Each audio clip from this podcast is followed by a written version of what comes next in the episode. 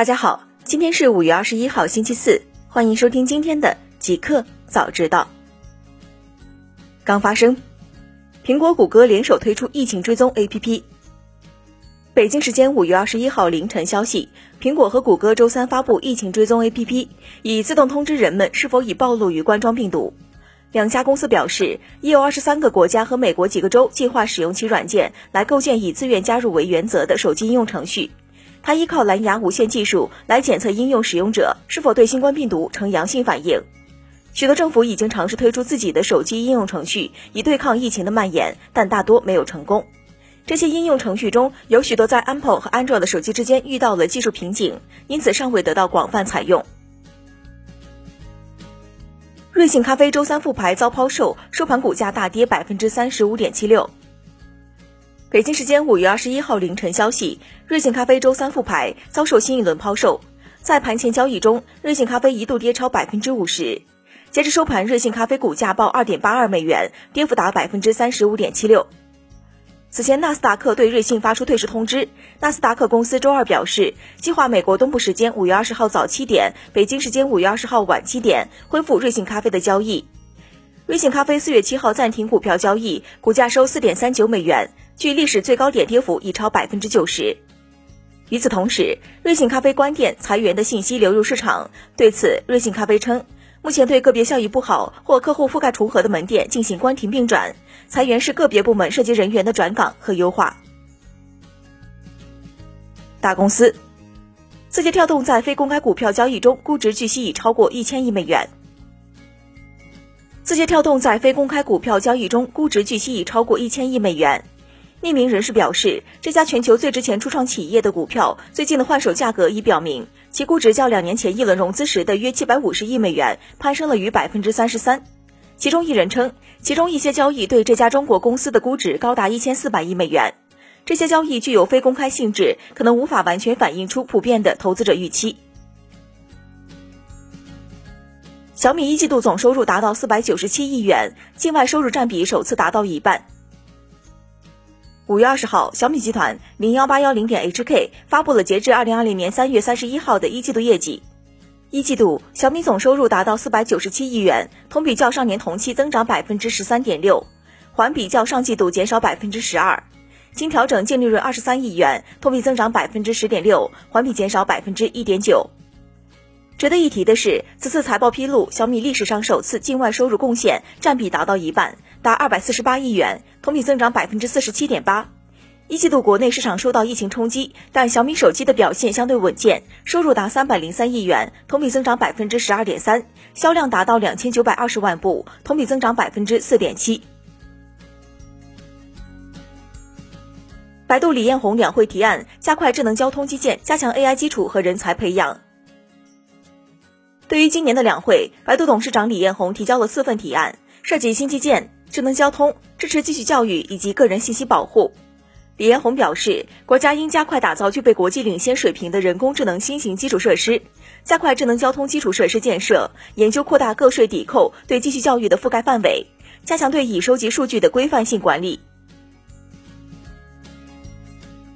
印度网约车公司欧拉营收两月内下降百分之九十五，将解雇一千四百名员工。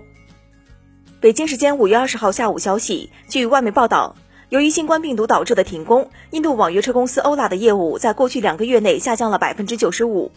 该公司今天宣布将不得不解雇一千四百名员工。欧拉首席执行官巴维什阿加瓦尔在给员工的一封电子邮件中表示，这家初创企业的收入在过去两个月下降了百分之九十五。目前业务前景很不明朗，难以确定。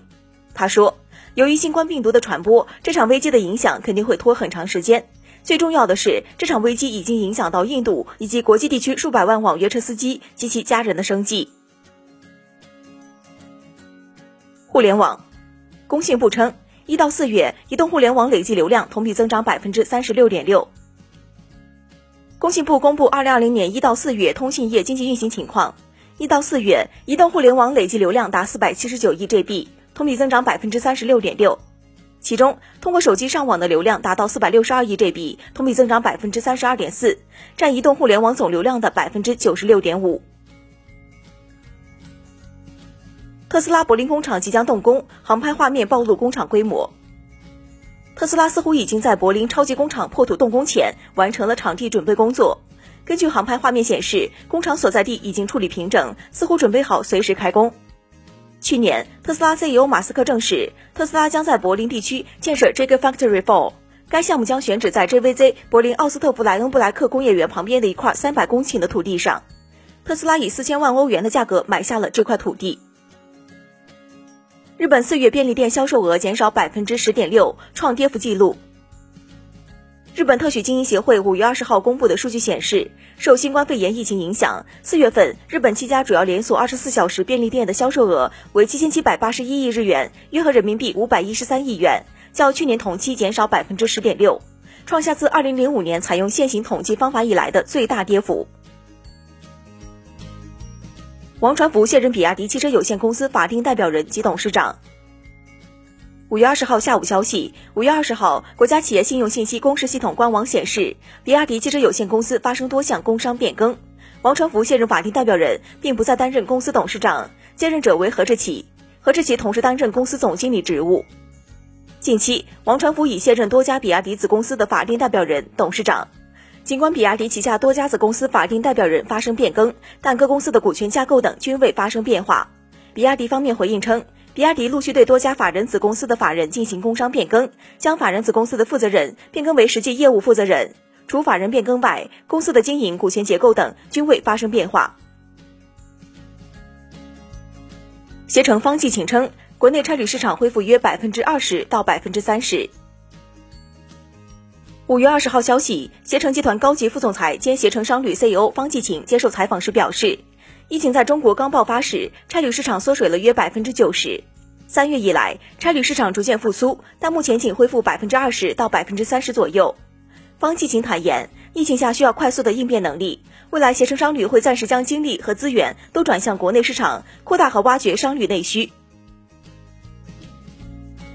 红杉资本沈南鹏称，医疗卫生机构需要重视大数据和人工智能的应用。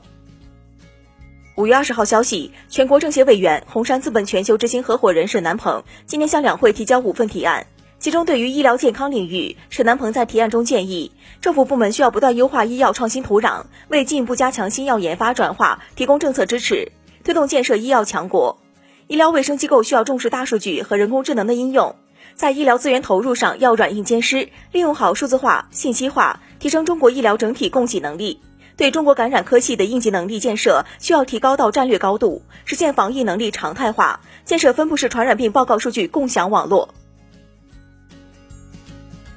爱仕德称与阿里巴巴设立合资公司，拓展三 C 数码市场。爱仕德公告，公司与阿里巴巴共同投资建设的合资公司已完成工商注册登记。名称确定为深圳爱巴巴网络科技有限公司，